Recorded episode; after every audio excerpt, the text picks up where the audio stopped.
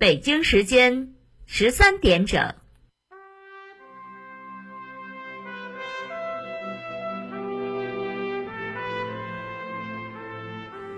历史与诉说，情理与真相。欢迎收听广播剧场。《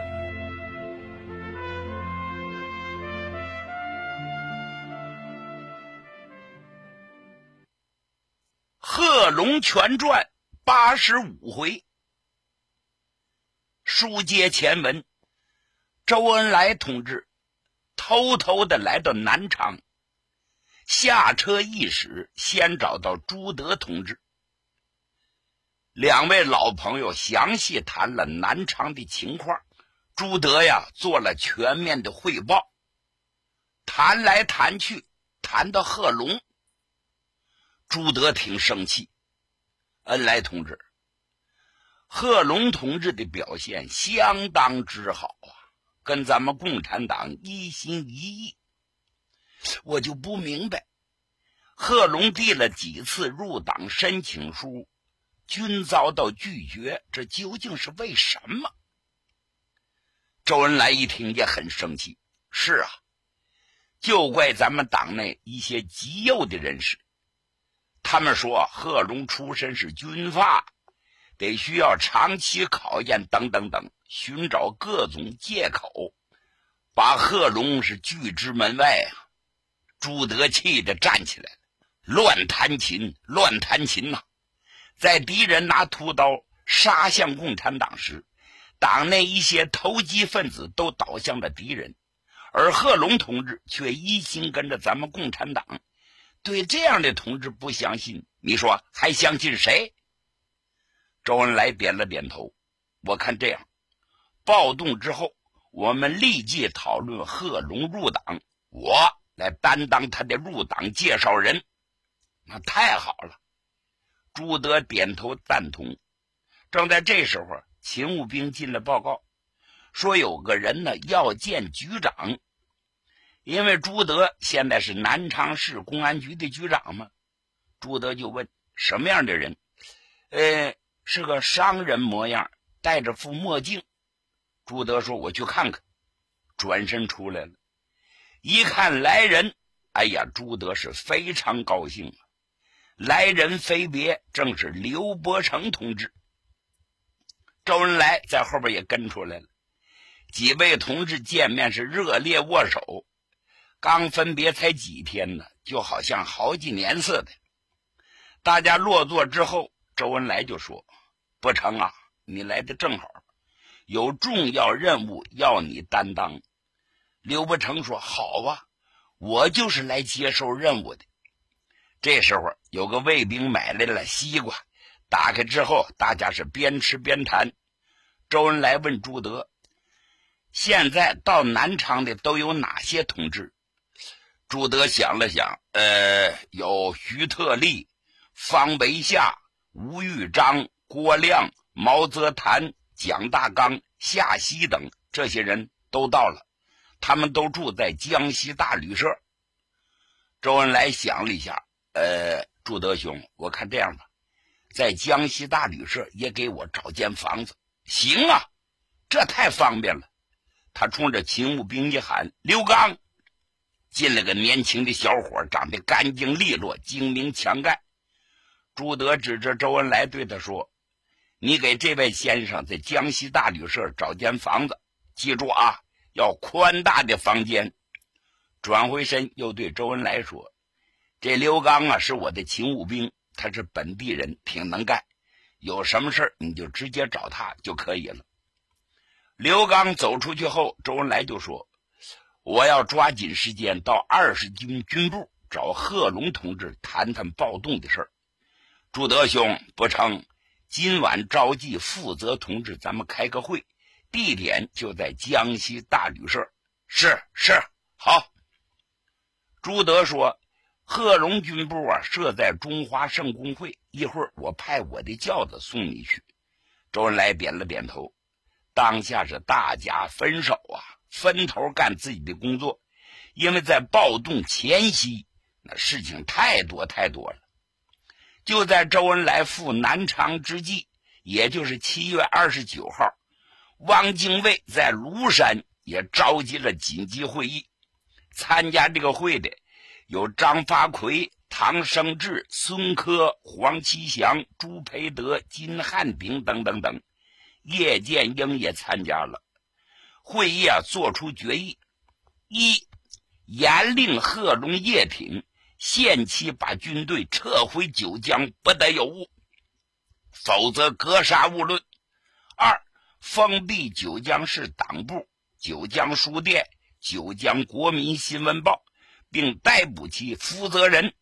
第三，严令第二方面军实行清共的政策，通缉所有共产党的负责人，是格杀勿论。那简直这个会是血雨腥风啊！幸好叶剑英同志参加了。他们不了解叶剑英的身份，虽然他现在还不是共产党员，但他心向共产党，把敌方开会的秘密是及时的告诉了共产党人，避免了很大很大的伤亡。这次自然也不例外呀。咱们再说叶赫人马进驻了南昌之后，叶挺的二十四师驻扎在南昌的东南侧。贺龙的第二十军驻扎在城西北方向，军部就在中华圣公会。贺龙啊，住在二楼。谭平山、刘伯承、恽代英、周逸群等也都住在这儿。楼下有两个手枪队，一个步枪队。第一师的第一个团也住在附近。第二十军的第一师师部设在商业中心的江西大旅社内，周恩来住二十五号房间，彭湃、李立三、林伯渠、吴玉章也住在那儿。贺锦斋和第一师党代表方维夏住在楼下，一共他们有四个警卫连，两个手枪队，一个机枪队，一个步兵队负责保卫。附近还驻有第一师副师长兼第二团的团长欧百川，第三团驻扎在南昌城北郊，第二师的师部设在省政府对面的新干旅社内，师长秦光远和党代表陈功住在此处。第一师第一团由团长刘达武率领，住到南昌禹王宫。第二团团长由副师长欧百川兼，也驻扎在附近。由贺龙的族弟第一师副师长贺文显兼任团长的第四团驻扎在牛行车站附近，严密监视赣江下游和九江方面之敌。第五团由团长蔡申熙率领部队驻扎在南昌兵工厂。担任歼灭朱培德公馆的警卫部队，第六团团长傅维玉、副团长李其忠、第一营营长陈庚率领大军住在大教场营房，侯静茹率教导团住在城东新营房。贺龙啪啪啪把部队安排好了之后，这第二十军呢，大小将士无不为之震动啊！不知此举是福还是祸，许多人都在暗地里捏着一把汗。这第二十军中虽然共产党员不少，但毕竟旧军人是多数。这些人跟随贺龙转战南北，图的是个啥呀？图的是荣华富贵。如今贺龙跟上了共产党，共产党能不能成得了大业呢？许多人都不清楚。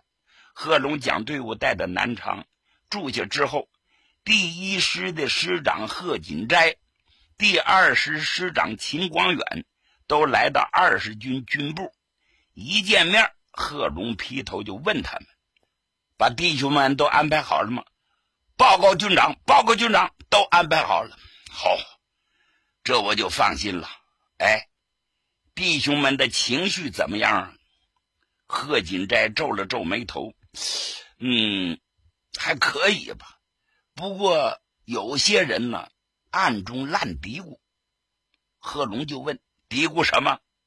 贺锦斋就说：“还用问吗？就怕你走错一步棋，大家跟着吃亏呗。贺龙把手中的烟斗往桌上一磕，嘿嘿，有什么错的？我贺龙跟共产党打交道时间虽然不算长，可认准了共产党走的这条道是正道，告诉他们放心，没有错。秦光远也笑着说：“有人推断你啊，想当第二方面军的总指挥，取代张发奎。军长野心勃勃，弟兄们也就野心勃勃了。”贺龙冷笑一声，没有马上回答，他又把烟斗装上，吸了一口，说：“什么？说我想当二方面军的总指挥，这算什么野心？”我还想当兵马大元帅呢。秦光远一听更笑了。我说军长，你有这么宏图大志，弟兄们跟着你，不就更有盼头了吗？贺龙吸了口烟呢，晃了晃头。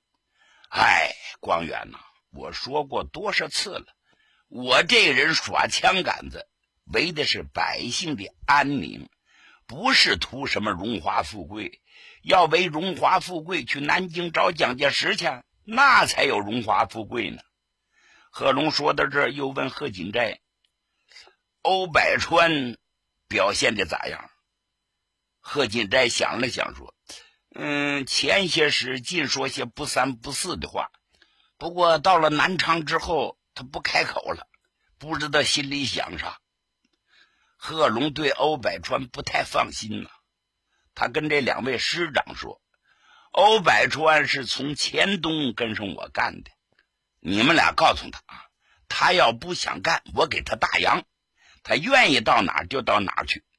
他要敢在背后计算我，陈图南就是他的榜样，我绝不留情。”贺锦斋笑了笑：“嗯，欧百川呢，跟陈图南不太一样，陈图南多阴呢。”那是心毒手狠的人物，这欧百川呢，一较真儿就成了软蛋了，没啥可担心的。紧跟着两位师长请示贺龙军长，下一步怎么行动？您得指示。哦，怎么行动我也不太清楚，这一切都听共产党的安排吧。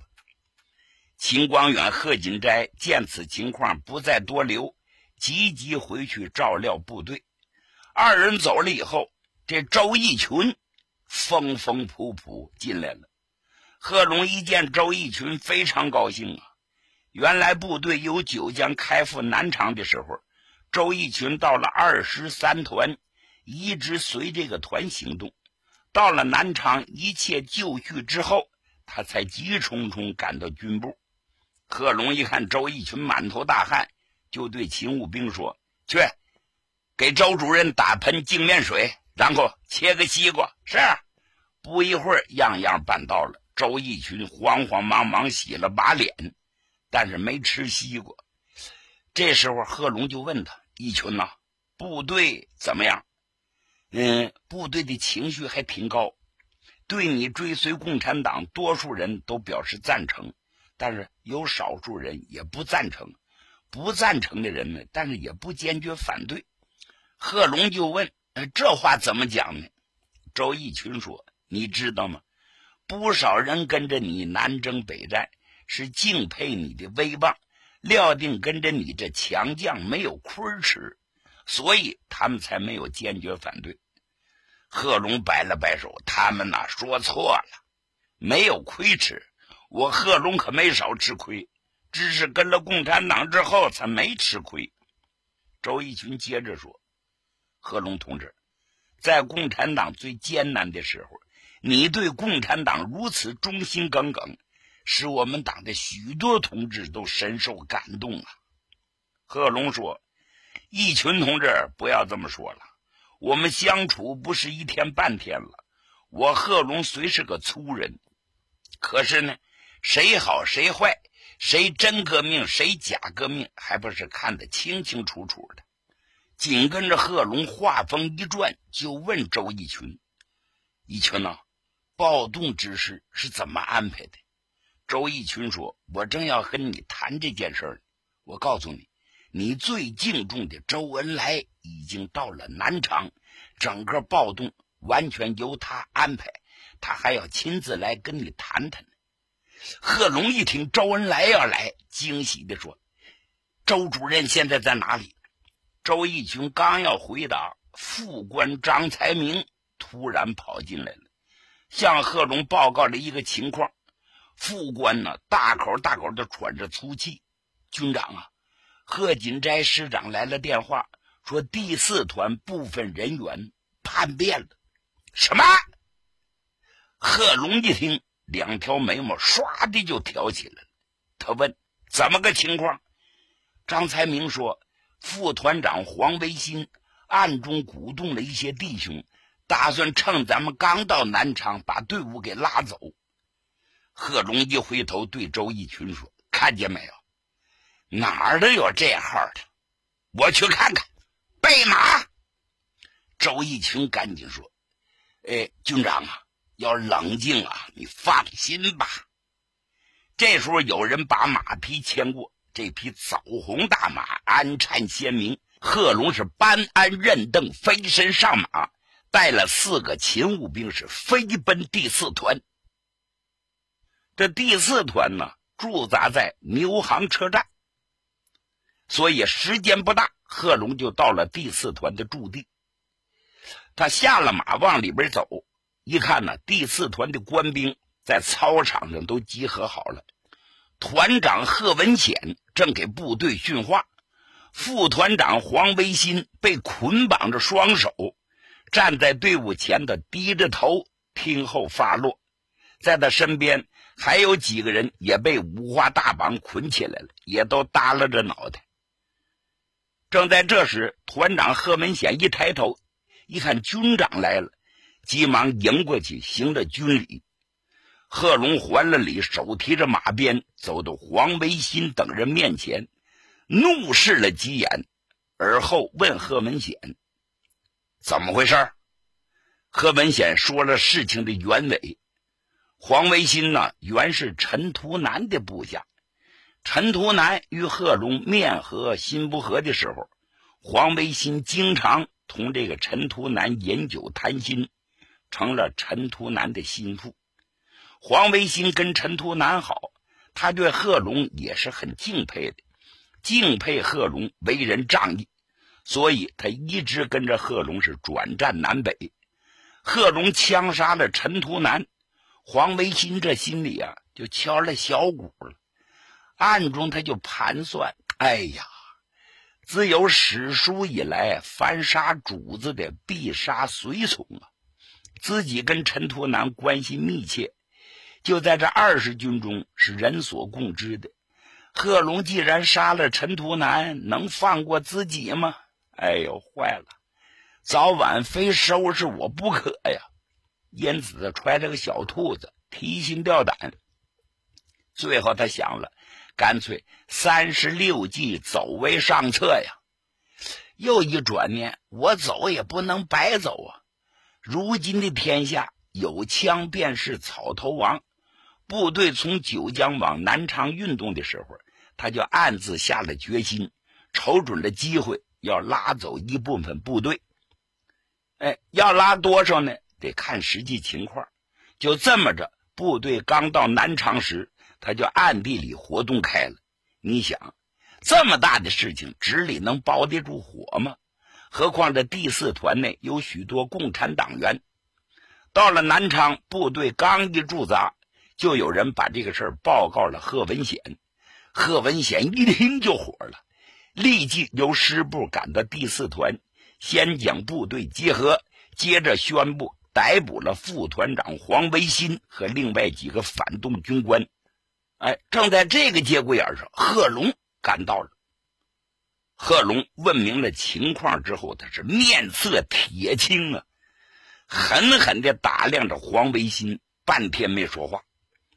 这时候队伍里啊，可真静了，连个喘大气的都没有。贺龙手提着马鞭，倒剪着双臂，围着几个捆绑的人转了几圈以后，他这才问黄维新：“姓黄的，我贺文长哪点对不起你？你说说看。黄维新呢，没话可说呀，把头一低，晃了晃脑袋。贺龙又厉声问道：“在当今混乱之际，你竟敢背后图谋叛乱，扰乱军心，按律拉出去枪毙！”贺龙这话说出去之后，不光黄维新打了个冷战，在场上的人都打了冷战了。为什么？虽然说黄维新有异心，可他毕竟是桑植县的人，也跟着贺龙转战南北七八年了。不有那么句话吗？不看僧面看佛面，不看鱼情看水情，怎么说也都是乡里乡亲的。但是贺龙呢，说这话的时候，心里头也挺难过呀。但是他知道，不这么做不行啊，在这混乱之际，不这么做，部队就要乱，就得杀一儆百。黄维新虽然跟自己是同乡。也跟自己转战南北，吃尽了苦头，立了许多战功，可眼下不能够将功补过呀。他走到黄维新面前，跟他说：“你们听着啊，你们都放心吧，你们死后，我必定厚葬，你们的家小由我贺龙抚养，尽管放心的走吧。往后每年的今日。”我会亲自给你们烧纸祭奠的。说完了，贺龙冲身边执勤的士兵喊道：“把他们拉出去，枪毙！”说罢，头也不回走进了团部。可黄维新这几个人是魂飞天外呀！一看贺龙是真够狠茬子的，说枪毙就枪毙，难道就这样完了？那可不。这能假得了吗？军法无情啊！现在贺龙是军长，直接掌握生杀大权，叫你死就死，叫你活就活，这叫按军法从事，绝不宽容啊！这时候，几个执勤的士兵赶紧过来，把几个人推推拉拉带到广场的一边，哗啦一声是子弹上膛，闭眼跪下。然后举起大枪，瞄准了目标，就来个大秸秆刮着一枪，脑瓜盖就飞了。正在这紧关节要的关头，突然听见场外有人高声喊喝：“住手！枪下留人，别开枪！”这声音是非常的洪亮，震惊了全场。执行队不敢开枪了，可回头一看，就见从广场的外面一前一后飞来了两匹快马，进了广场了。头前这人骑的是枣红马，就见此人不到三十岁，长得四方大脸，浓眉阔目，是鼻直口方，气宇不凡。要问来者是谁，咱们下文接着说。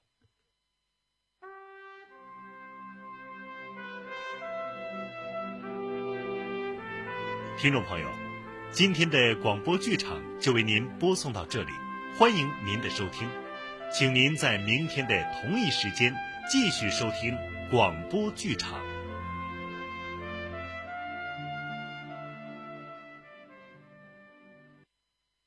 彼岸花开，彼岸花开叶落几世缘。谁说魂魄终相伴？奈何桥头却不见？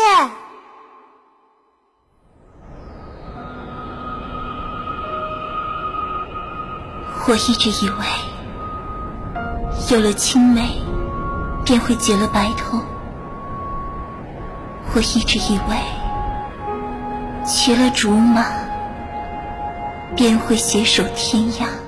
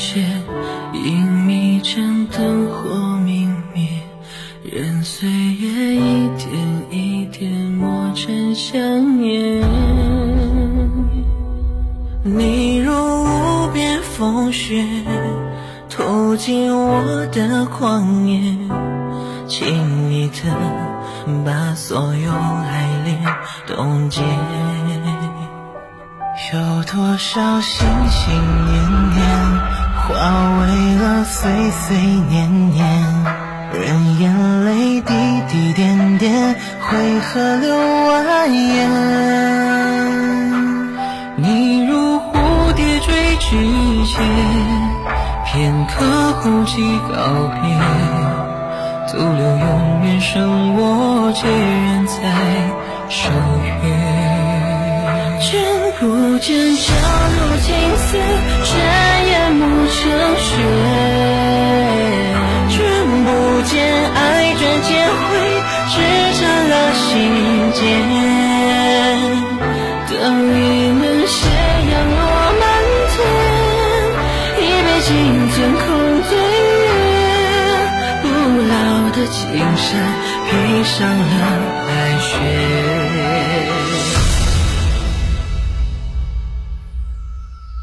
有多少日日夜夜，化作了归期月月？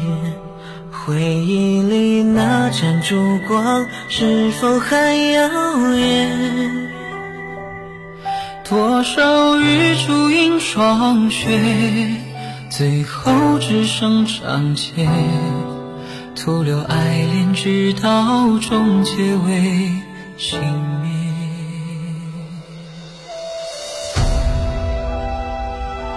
灭。年岁渐增，那日他离去之时所赠的红灯，早已尘满色褪了。于理来讲，如此应是将他忘记，早日嫁与如意郎君。可我早已把心给了他，就收不回来。了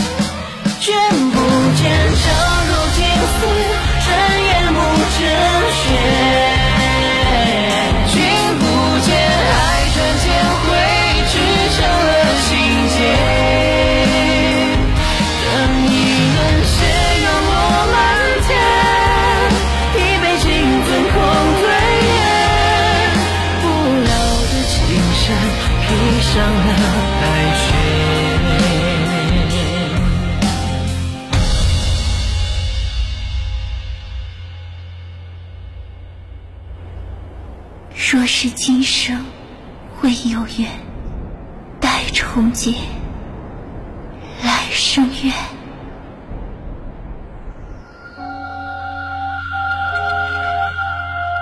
我曾以为我会立下显赫战功，封侯拜相，然后风风光光的将她迎娶归家，却忘了世事难料。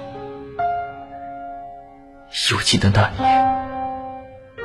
他拿着红灯说：“待君归来，废君无嫁。”